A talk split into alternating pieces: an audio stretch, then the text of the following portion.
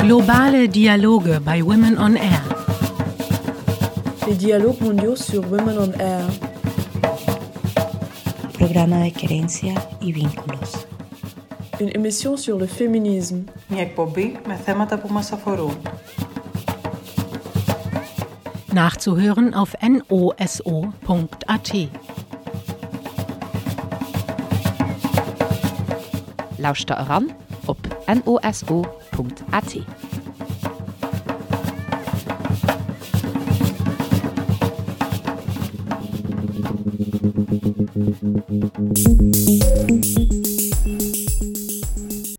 Hallo und herzlich willkommen zu einer neuen Sendung der Women on Air Globale Dialoge. Mein Name ist Pia Steiner und ich begleite euch heute ein wenig durch die Sendung.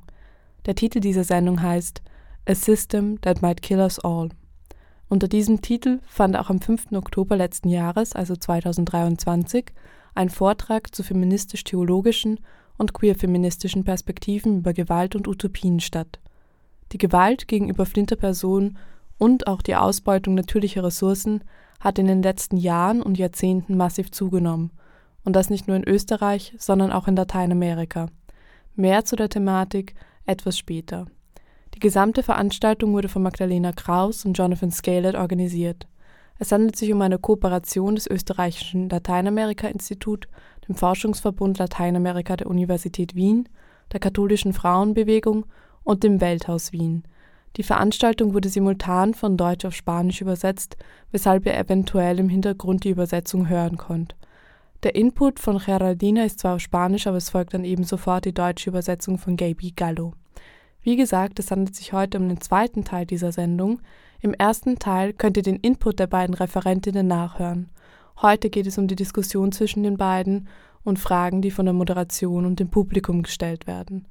Die beiden Referentinnen sind Geraldina Cespedes und Karina Schönpflug. Neben ihren beiden Stimmen werdet ihr anfangs noch Magdalena Kraus hören, die ein paar einleitende Worte zu den beiden Referentinnen sagt und die Thematik genauer vorstellt. Viel Spaß beim Zuhören.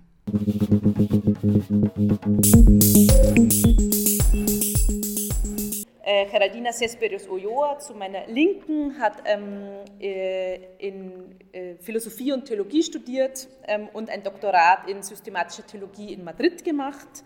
Und sie ist Mitbegründerin vom Netzwerk Núcleo Mujeres y Teología in Guatemala und ist auch Ordensfrau der Gemeinschaft Hermanas Misioneras Dominicas del Rosario.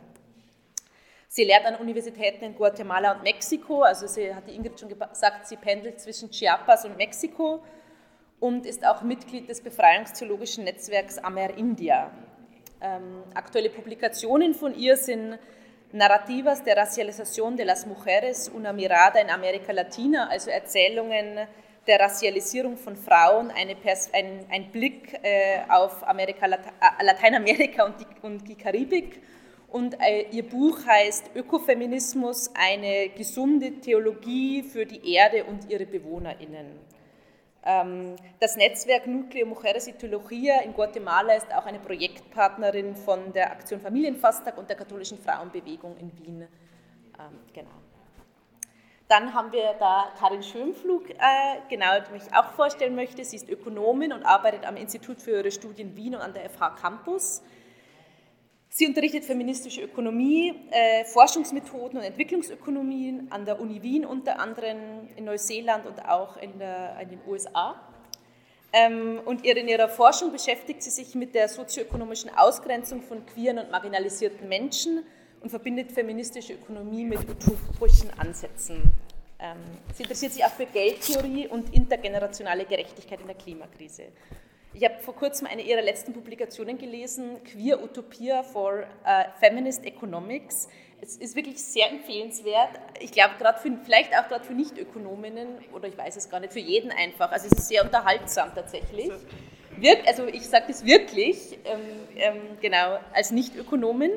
Ebenso wie ihr TED-Talk von 2022 über feministische, antirassistische und posthumanistische Ökonomie, der auch online zu finden ist. Und sie ist Autorin des Buches Feminism, Economics and Utopia, Time Traveling Through Paradigms. Genau. Was haben wir uns eigentlich dabei gedacht? Weil es ist manchmal die Frage gekommen, was, was ist das jetzt eigentlich? Das ist ein bisschen komisch. Ähm, ja, also der Titel A System That Might Kill Us All, das ist äh, eigentlich ein Zitat, das die Karin in ihrem TED-Talk macht. Ähm, das ist von der feministischen Ökonomin Marilyn Waring aus Neuseeland. Das hat sie gesagt über das kapitalistische System und dessen Auswirkungen. Und ähm, uns hat es gleich sehr angesprochen, also den Jonathan und mich, weil wir das Gefühl hatten, irgendwie mit dem Satz kommt was raus, was die beiden Referentinnen irgendwie vielleicht gemeinsam haben. Ja? Ähm, also zunächst mal die Analyse, dass dieses System äh, das Leben am Planeten Erde in Gefahr bringt und dann auch den Widerstand und den Widerspruch gegen dieses System, das uns alle umbringen könnte. Also das ist so der gemeinsame Boden.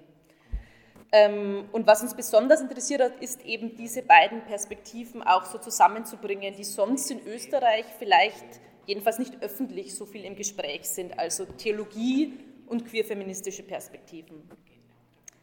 Genau, zur Einführung, weil halt alle hier wahrscheinlich ein bisschen unterschiedliches Vorwissen mitbringen, möchte ich noch einen Satz sagen, was die jeweiligen Ansätze der beiden Referentinnen machen. Also kann gerne widersprochen werden, falls äh, das anders ähm, ist. Genau, also was ist ökofeministische Theologie? Ökofeministische Theologinnen hinterfragen in Gesellschaft und Theologie die dominierende Perspektive, die eben in der Regel den Mann oder halt dann den Menschen ins Zentrum stellt. Und, oder der Mann ist ja oft der Mensch in dem Sinne. Und stattdessen setzen sie dem eine ganzheitliche und äh, relationale Sicht der Welt äh, und des Menschen entgegen. Sämtliche Dualismen werden in Frage gestellt, also Gott und die Welt, Gott und Mensch, Mann und Frau, Seele und Körper, Geist und Materie. Das ist so, genau, nur ein kleiner Hint. Und was ist queerfeministische Ökonomie? Also die queerfeministische Ökonomie berücksichtigt im Gegensatz zu traditionellen Wirtschaftstheorien all die unsichtbaren Tätigkeiten, die kaum Beachtung finden und jedoch für das Leben und das Funktionieren der Gesellschaft unverzichtbar sind. Dabei ist sie kritisch gegenüber jeglichen Normen, seien das jetzt Geschlechterverhältnisse, heteronormative Vorstellungen von Sexualität und Begehren oder das Verhältnis zur nichtmenschlichen Umwelt. Äh, beide Referentinnen beschäftigen sich aus unterschiedlichen Perspektiven und auch von ganz unterschiedlichen geografischen Orten, also Wien und Chiapas, Guatemala, Lateinamerika, wenn man das so groß sagen kann, ähm, auch mit ähnlichen Themen eben. Eine Schnittstelle, die wir in der Vorbereitung bemerkt haben, ist eben diese Verbindung vom patriarchalen System und dessen Gewalt mit der ungehemmten Ausbeutung von natürlichen Ressourcen, also die Klimakrise, in der wir leben, mit der wir leben schon, und, das und, des, und, eben dessen, dass das kapitalistische neoliberale Wirtschaftssystem und Sexismus, Rassismus zusammenhängen. Das ist eben sowohl für die theoretischen Überlegungen als auch für die Praxis wichtig.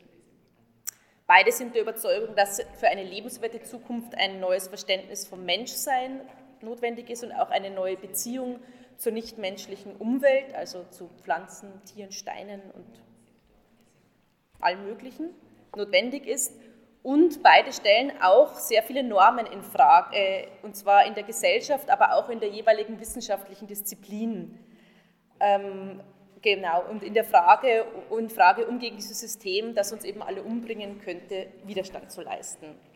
Aber es interessieren uns nicht nur die Schnittstellen, wir wollen jetzt nicht nur wissen, was wir alle gemeinsam toll finden, sondern natürlich finden wir auch gespannt auf die Differenzen. Also wo sind die Punkte, die, die man vielleicht ganz anders sieht oder und dann natürlich auch, wie schaut eure Praxis aus, euer Arbeiten und was bedeutet das dann auch für, ja, für euer Leben, also nicht nur die theoretische Perspektive.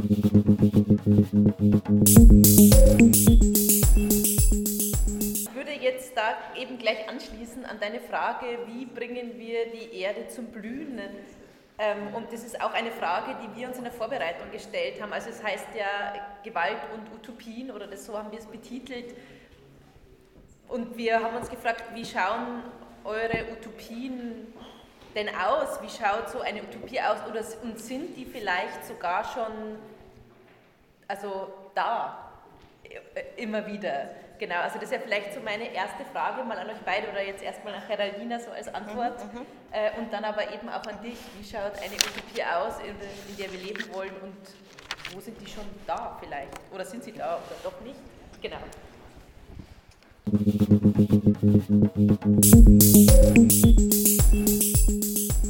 pongo a pensar esto de quizás eh, al principio parece que el panorama es desolador y deses, desesperanzado, pero quisiera también eh, señalar cómo eh, este paradigma nuevo que soñamos, que buscamos, eh, comienza en lo pequeño.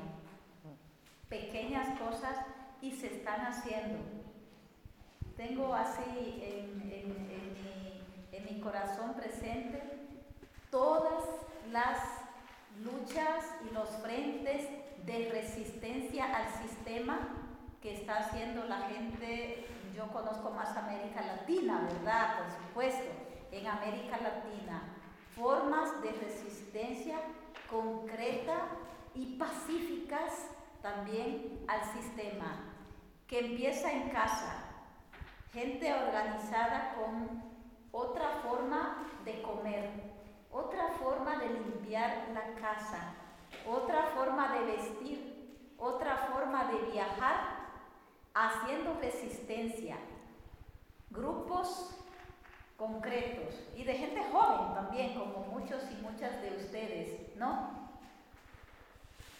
Estuve con, hay un grupo de jóvenes que se llama Bendita Mezcla, que busca eh, mantener viva y actualizar la teología de la liberación. Estuve con 40 de ellos 10 días. 10 días estuvimos después de que ellos han estado dos años en formación para cambiar la forma de conocer, la forma de pensar, y esta fue su graduación. Su graduación fue venir de los distintos países de América Latina a vivir y aprender de los pobres en una zona donde hubo mucha masacre en El Salvador y aprender una forma comunitaria que está llevando la gente allí, una forma distinta de vivir. Fuimos ahí a apoyar, una fue la resistencia contra la minería. Se ha logrado que una mina que estaba acabando con toda el agua, con todo el agua de un pueblo porque era de hidrometales, fue cerrada sin armas, sin bombas, solo la resistencia de la gente, mayoría mujeres y niños, día tras día, ahí en esa resistencia. La organización de eh, la organización de la esperanza, ¿no? la organización de la gente. Y eh, en Chiapas nuestra lucha es la defensa de los humedales. ¿Quién está destruyendo todos nuestros humedales, los, las fuentes de agua de los manantiales? Una empresa llamada Coca-Cola. Entonces estamos en las parroquias, una lucha fuerte de... La campaña se llama Agua sí, Coca-Cola no. Y hemos parado, no, no compramos, pero también manifestándonos en las calles y llevando la espiritualidad, la oración, el altar maya a los lugares donde están eh, los eh, humedales, las fuentes de agua. zu denken, dass alles wirklich völlig aussichtslos ist, dass, dass es eigentlich alles zu verzweifeln ist. Aber wir müssen daran denken, welche Paradigmen wir uns erträumen. Und da müssen wir ganz im Kleinen beginnen. Und es ist schon einiges passiert. Denn sehr viele, die kämpfen, die, die sich gegen das System wehren, die sich auflehnen. Ähm, ich kann natürlich hauptsächlich aus Lateinamerika berichten. Und da gibt es wirklich viele, die sich ganz friedlich und ganz konkret auflehnen, schon im Kleinen, zu Hause zum Beispiel.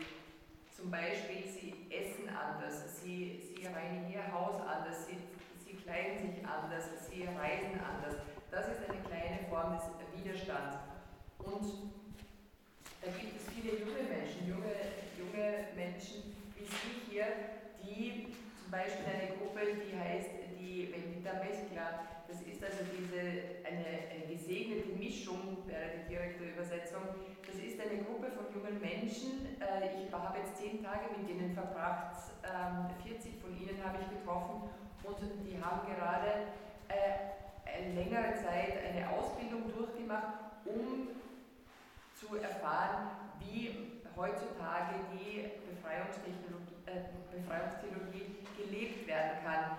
Die hatten gerade ihre, ihre Abschlussfeier und sie haben ihre Ausbildung gemacht, indem sie bei den Ärmsten gelebt haben, zum Beispiel in El Salvador, ein, ein sehr konfliktreiches Land. Und sie haben versucht, da zu erfahren, wie andere leben und wie sie auch ihre Lebensart verändern könnten. Das heißt, das ist ein Beispiel des Widerstands. Oder ein anderes Beispiel ist der Widerstand gegen den Bergbau. Da gibt es zum Beispiel in, ¿qué eso fue en Chiapas? No, Chiapas. No, la, la primera fue de, contra la minería, fue del extracto, fue, eso fue en, en Guatemala. y en El Salvador ähm, und in Guatemala gab es eine Widerstand, äh, gibt es eine Widerstandsbewegung, die es geschafft hat, sich gegen eine äh, Erzmine aufzulehnen und die wurde wirklich geschlossen, ohne dass Waffen eingesetzt werden müssen, ohne dass Bomben fielen. Das waren Frauen und Kinder, die Tag für Tag in Widerstand gegangen sind. Das heißt, man muss diese Hoffnung, man muss sich in diese Richtung organisieren. Oder in Chiapas zum Beispiel, da ging es um den Schutz der Feuchtgebiete und der Wasserquellen. Und welches Unternehmen hat das alles in Gefahr gebracht? Coca-Cola, die waren drauf und dran, alles zu zerstören. Und da haben sich die Fahnen organisiert und haben eine Kampagne gestartet und gesagt, Wasser ja, Coca-Cola nein.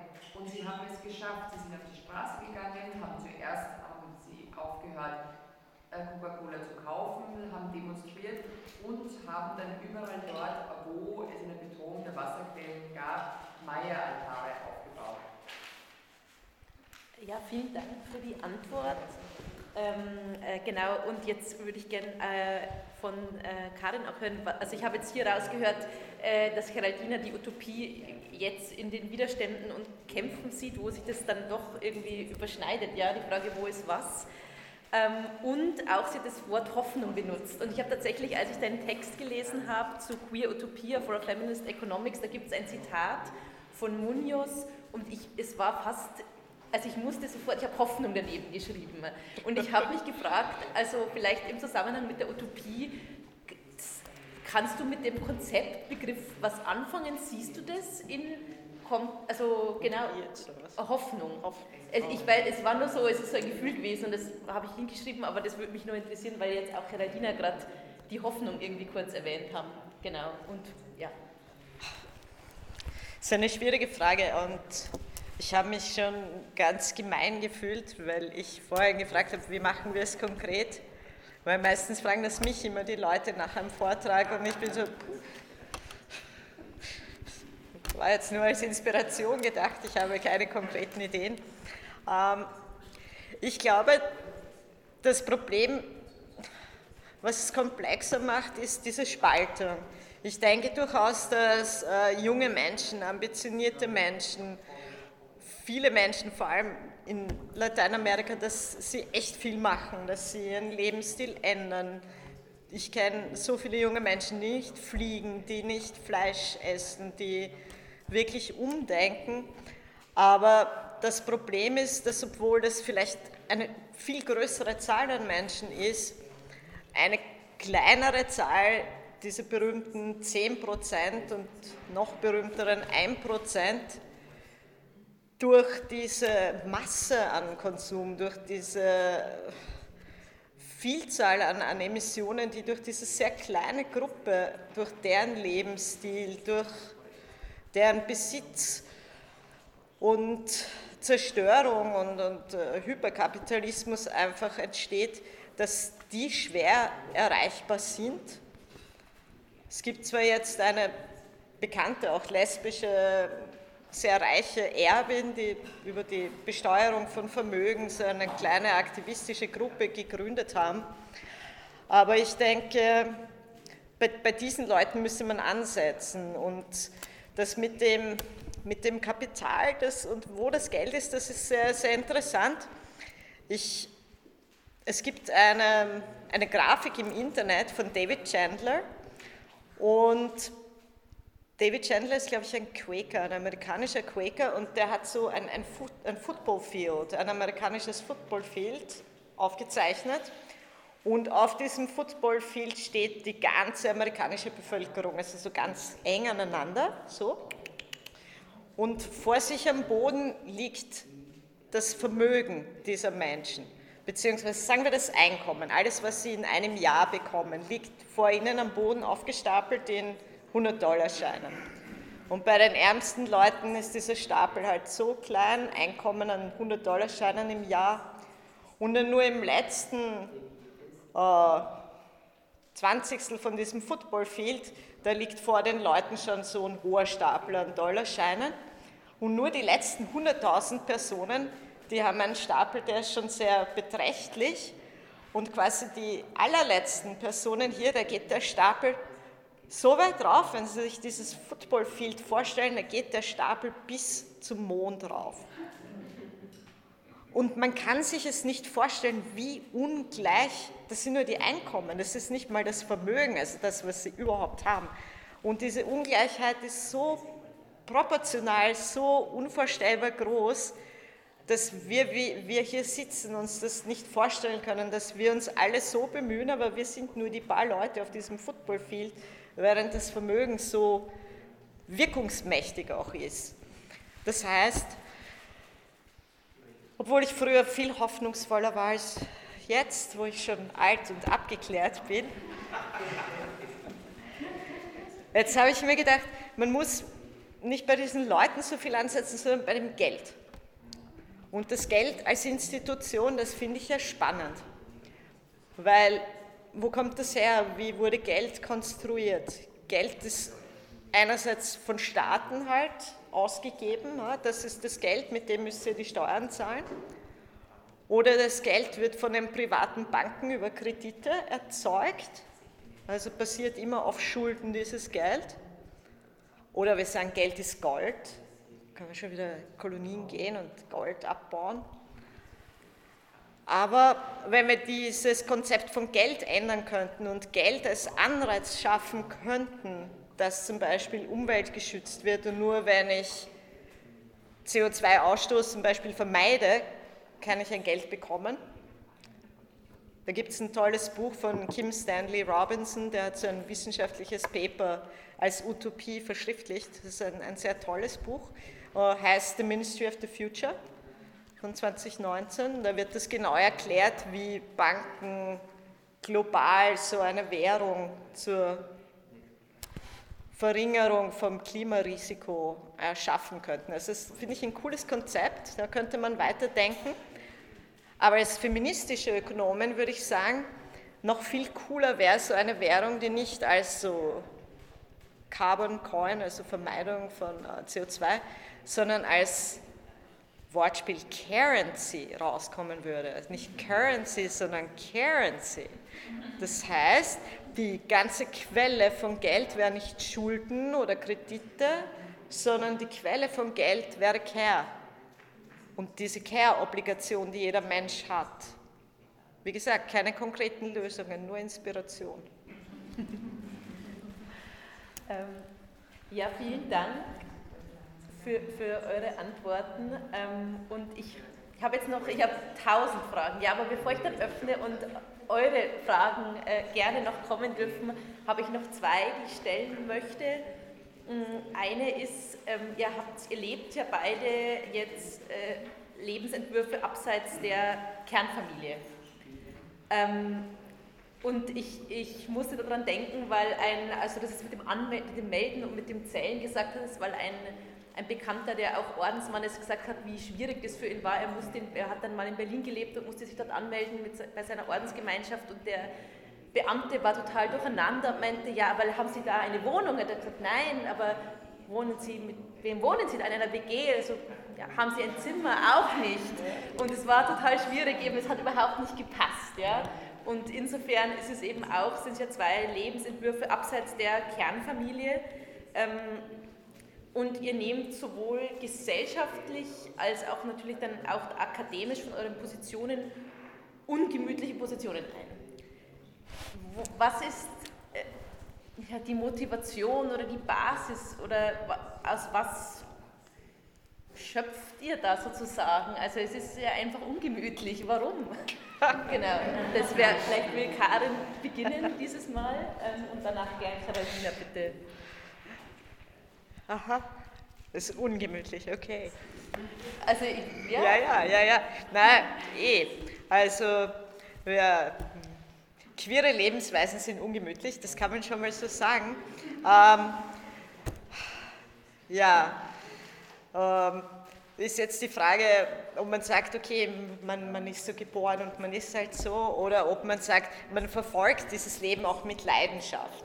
Also ich bin sehr froh, dass ich nicht heterosexuell leben muss. Das finde ich wahnsinnig gut und schön. Ich muss nicht mit einem Mann diese kleine Fabrik betreiben oder mich ewig rechtfertigen, dass ich es nicht mache. Das finde ich super und ich finde Frauen, Entschuldigung, aber auch irgendwie interessanter als Männer. Also das, ich, ich finde das gut und natürlich sehen wir jetzt auch den Backlash. Ja, vielen äh, lesbischen, schwulen, queeren Paaren wird ja jetzt auch diese Heteronormativität quasi angeboten. Bitte hier auch Homo-Ehe, bitte hier auch Kinder, wo das dann wieder wegnivelliert wird. Aber ich denke, dieser diese Chance, ja, diese Chance, dem eigenen Begehren, der eigenen Leidenschaft nachgehen zu können und anders zu leben, das kann eine, eine große Kraft auch sein, um Veränderungen anzudenken, um zu sagen, okay, ich habe gesehen, wie Diskriminierung funktioniert, jetzt bin ich auch Antirassistin, jetzt bin ich auch äh, Advokatin für andere unterdrückte Gruppen, jetzt äh, sehe ich das in einem größeren gesamtgesellschaftlichen Kontext, jetzt versuche ich diese Kraft und Zeit, die ich habe, anders auch einzusetzen. Also das ist, glaube ich, so eine, eine Chance, die man ergreifen kann, aber nicht muss. Also es ist natürlich auch eine Entscheidung. Yo estoy muy contenta este, con el, el estilo de vida elegido y estoy convencida de que no se entiende. Eh, soy eh, contracultural y antisistema, digo, ¿no? Eh, porque incluso en la familia donde una crece y lo que te enseñan en nuestro pueblo, de qué es lo normal, qué es lo que hay que hacer a determinada edad, pues eh, yo vivo pues sí una, una ruptura y lo siento mucho este, cuando la gente pregunta y eh, no entiende, incluso mi misma familia, eh, eh, por ejemplo, con el, tema mismo del, dinero, con el tema eh, económico, pues en mi cultura tú ganas lo tuyo, es tuyo. Nosotras es, todo está en común. Y no todas, yo vivo con seis, somos seis, de seis países y de cuatro idiomas. Entonces, eh, claro, este, cómo eh, eh, es un choque decir cómo se entiende esa diversidad que somos, diversidad cultural, lingüística, somos de distintas edades y para, para gestionar esa diversidad y bueno, mencionaba como el tema económico, yo me siento y refuerzo mi ser contracultural con el tema de que hemos sido educados y crecido con el sistema de, eh, del yo, eh, cómo pasar del yo al nosotras y cómo pasar de lo mío a lo nuestro. Porque eh, cuando yo decía en este sistema económico no hay salida, es por esa visión este, eh, muy eh, individualista, la propiedad privada de las cosas. Yo mi sueño, y creo que en pequeño tratamos de buscarlo, es la apuesta por lo comunitario, empezando en casa. Lo comunitario, lo, lo, colectivo y eso eh, ampliarlo a la comunidad política cuando este sistema te enseña eh, a reducirte, incluso hay una expresión a veces cuando la gente en muchos lugares de España que escucha la, situación que se está viviendo ahora en Nicaragua, en Ucrania, en casa hay una persona de Myanmar que lleva ocho años y no puede entrar a su país y eso, pero hay mucha gente que en el sistema dice, con que yo esté bien, yo y mi familia estemos bien, tranquilo, pues ahí es donde yo no quiero llegar, sino a entender eh, a un sistema, a una visión de, de familia eh, humana, de familia este, más, más amplia y de eh, ser contracultural y antisistema en el sentido de, de romper también las barreras y me gustó mucho lo que tú decías, cómo este sistema eh, se basa en la división, la separación y que cada quien tenga su pequeña parcela y encerrarnos para controlarnos y para más ventajas económicas. ¿no? Eh, en la vida de monja, eso se metió, y por eso nosotras somos resistentes un poco, se metió de que a copiar lo que hacía la sociedad era decir, toda mujer debe, debe tener paredes, ¿no? las paredes del hogar. Entonces muchas de las mujeres que dicen, yo pues no me voy a casar ni tener hijos ni nada, dice, las paredes del convento y las paredes altas. Pero hemos dicho, no necesitamos las paredes. Esa es una lucha porque el sistema patriarcal, los obispos nos han dicho, clausura. Y yo no soy de clausura, soy mujer de la calle. Soy de la calle. Soy misionera abierta, pero incluso en las constituciones de mi congregación, para que las aprobaran, nos tuvimos que poner, las hermanas observarán la clausura. De todas las que somos en la congregación, que estamos en 22 países, nadie nunca lo ha entendido, pasa de largo, ni lo practica, ni le hacemos caso. Hay que ser disidentes con eso, ¿no?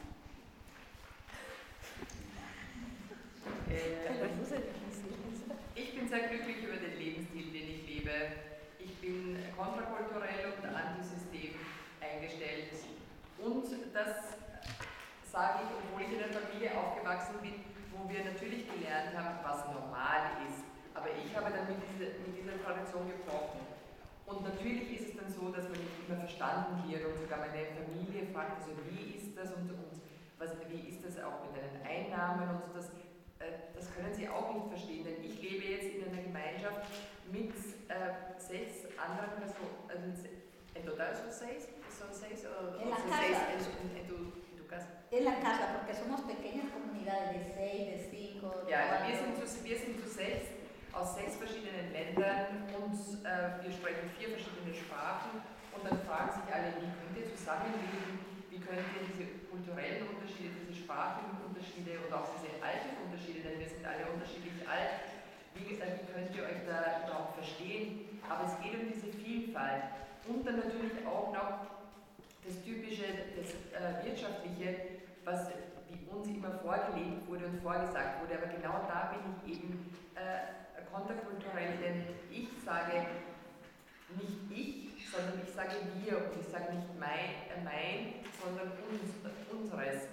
Und im Wirtschaftssystem, da, das derzeit besteht, sehen wir einfach hier keinen Ausweg, denn alles ist nur individualistisch, alles ist nur auf Privateigentum ausgerichtet. Bei uns geht es auch um das Gemeinschaftliche, um das Kollektive. Und wir leben auch eine politische Gemeinschaft und lassen uns nicht auf das reduzieren, auf das wir reduziert werden sollen. Es ist auch so, und das mit dem kann ich überhaupt nichts anfangen, dass gesagt wird, Hauptsache, und das habe ich in Spanien oft gehört, Hauptsache mir und meiner Familie geht es gut. Und das, äh, obwohl man dann an die Situation in Nicaragua denkt und in, der Ukraine oder zum Beispiel äh, in Myanmar äh, eine, de Myanmar es una eine,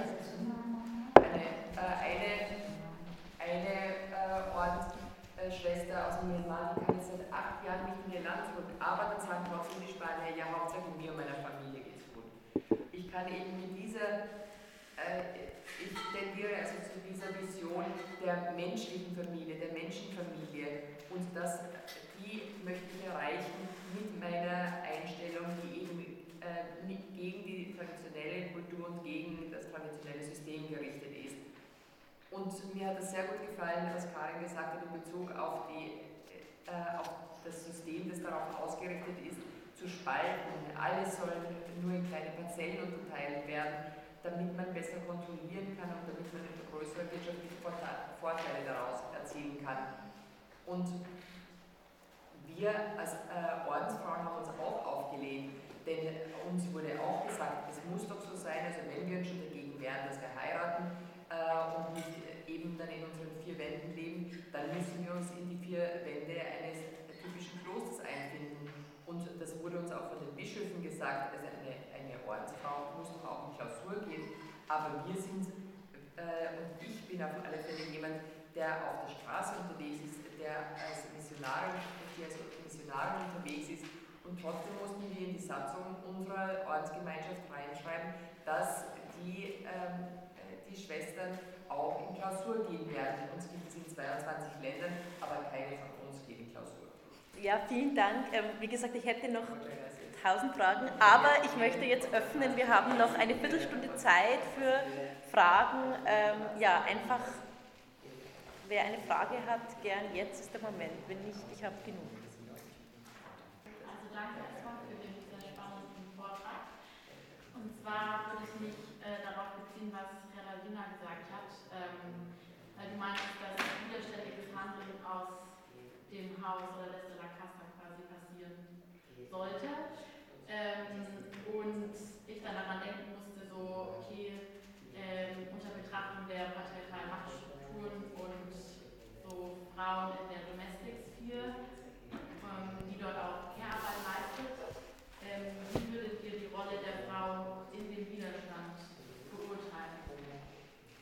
Muchas gracias. Mira, este, precisamente hay cuestiones en las que trabajamos eh, con los grupos de mujeres eh, que parecen que no aportaran nada a un cambio, a un sistema, pero por ahí empezamos para cambiar las, eh, las mentalidades y para cambiar las prácticas. Por ejemplo, una de las cosas es eh, de la no, eh, en, la, en la casa, el negarle a las mujeres eh, de la zona 18 donde vivía de salir de la casa utilizando la excusa de que siempre hay oficios, oficios, oficios, o sea, tareas de la casa y para nada. Entonces, pero es una manera de que no se encuentren, de romper la sororidad entre mujeres y de romper el que tú veas otro mundo, otra cosa. Entonces, eh, la experiencia, por ejemplo, con grupos de alfabetización. Eh, si era en la, en la escuela, como de parte del gobierno, pues los maridos, los hermanos, los tíos, padres, abuelos, negaban de, de poder ir ahí a eso. Pero utilizamos la cuestión religiosa. Toda esta gente es muy religiosa. Entonces, a la iglesia, a, a la iglesia hasta todo el día.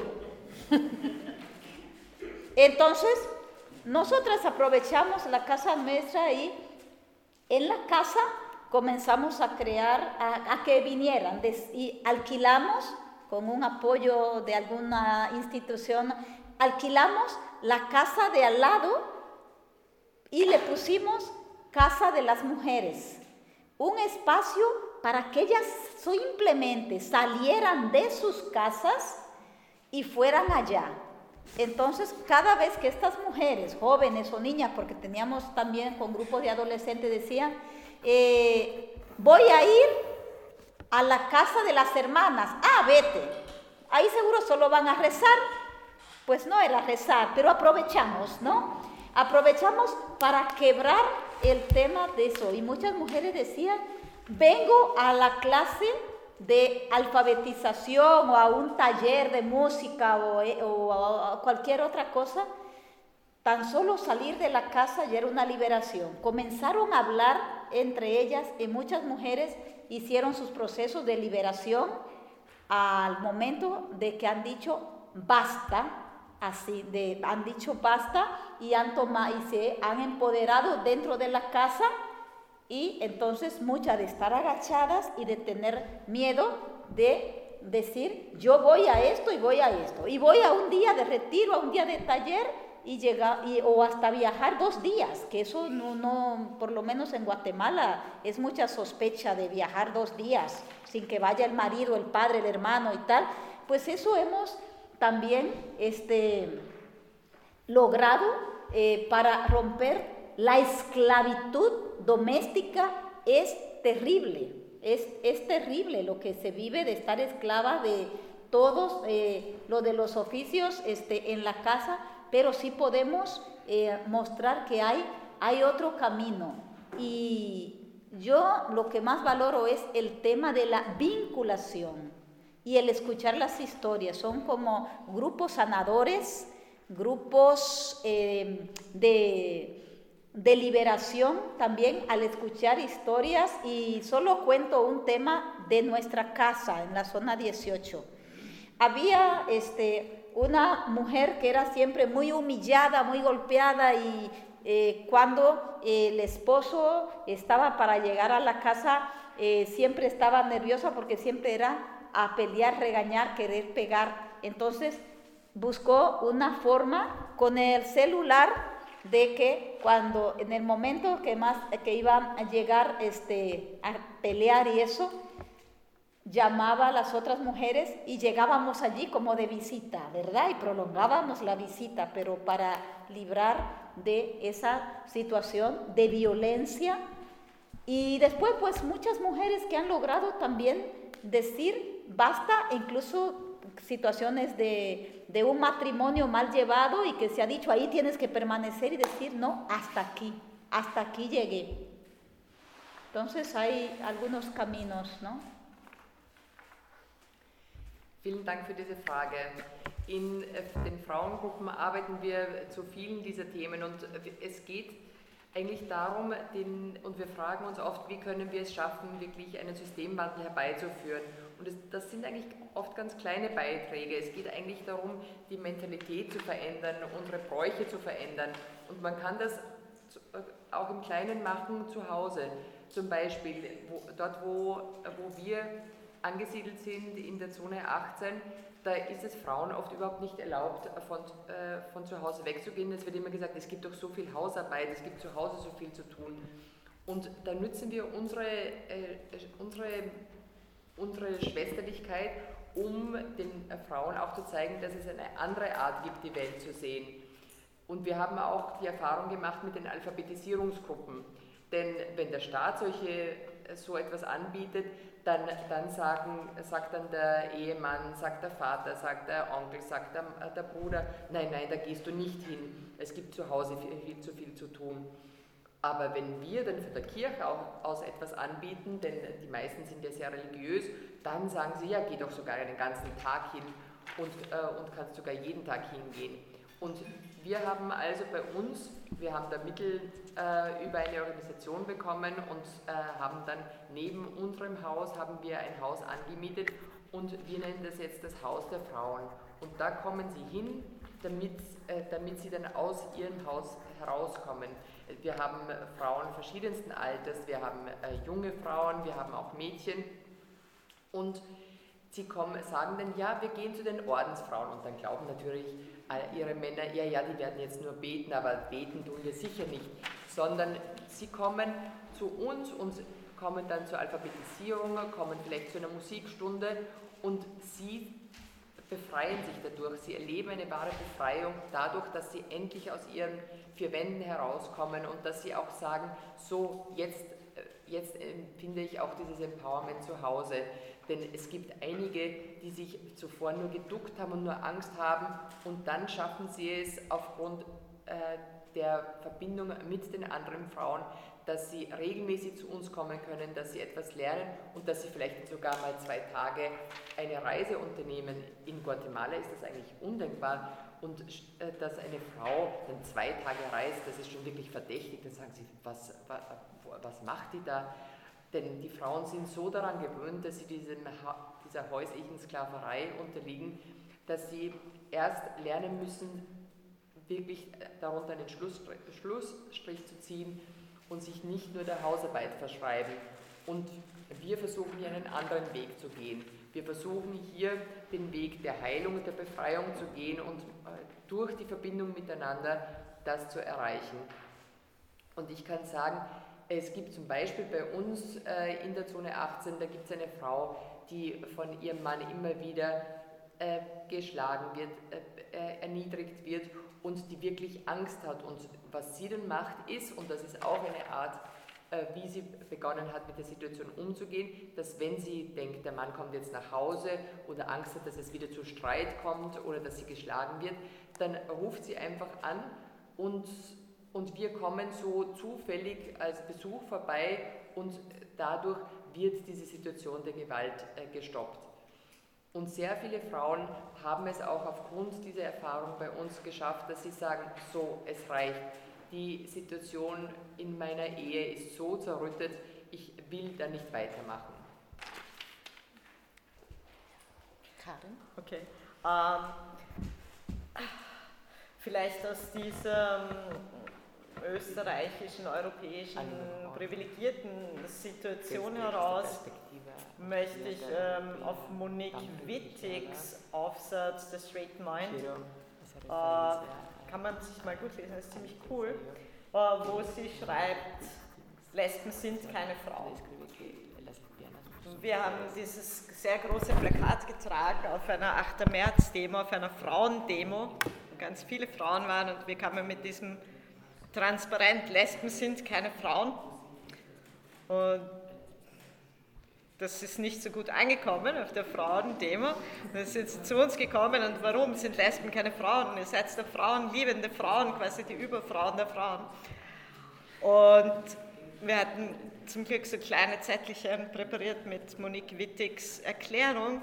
Und sie bezieht sich da auf Simone de Beauvoir, die Frau jetzt nicht als biologische oder essentialistische Kategorie erklärt, sondern sagt, so wie Arbeiterklasse kann man die Frauenklasse ebenso als eine unterdrückte Klasse in der kapitalistischen patriarchalen Produktionsweise verstehen, da sie ja unbezahlt oder sehr schlecht bezahlt Pflegearbeit, Care-Arbeit daheim, in Institutionen, Krankenhäusern und Schulen und so weiter verrichten, die dieses System erhalten und unterstützen, helfen. Und wenn wir jetzt sagen, Lesben sind keine Frauen, sind sie in dem Sinn nicht Frauen, dass sie zwar auch Gender Pay Gap erleben, aber immerhin in der philosophischen Generierung der Lesbe als Konzept ist nicht eine Person, die nur als das andere des Ehemannes gedacht werden kann.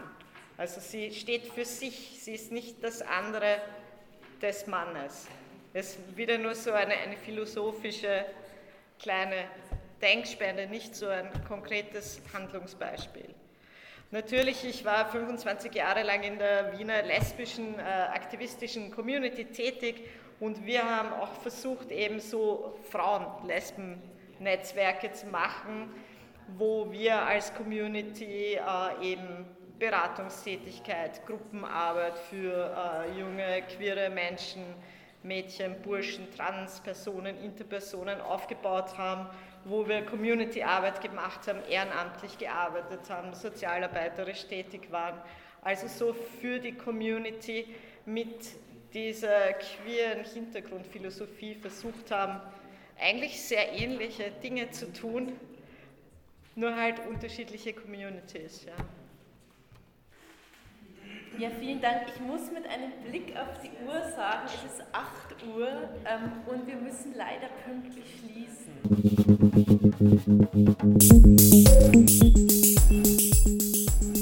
Das war die heutige Sendung der Women on Air Globale Dialoge.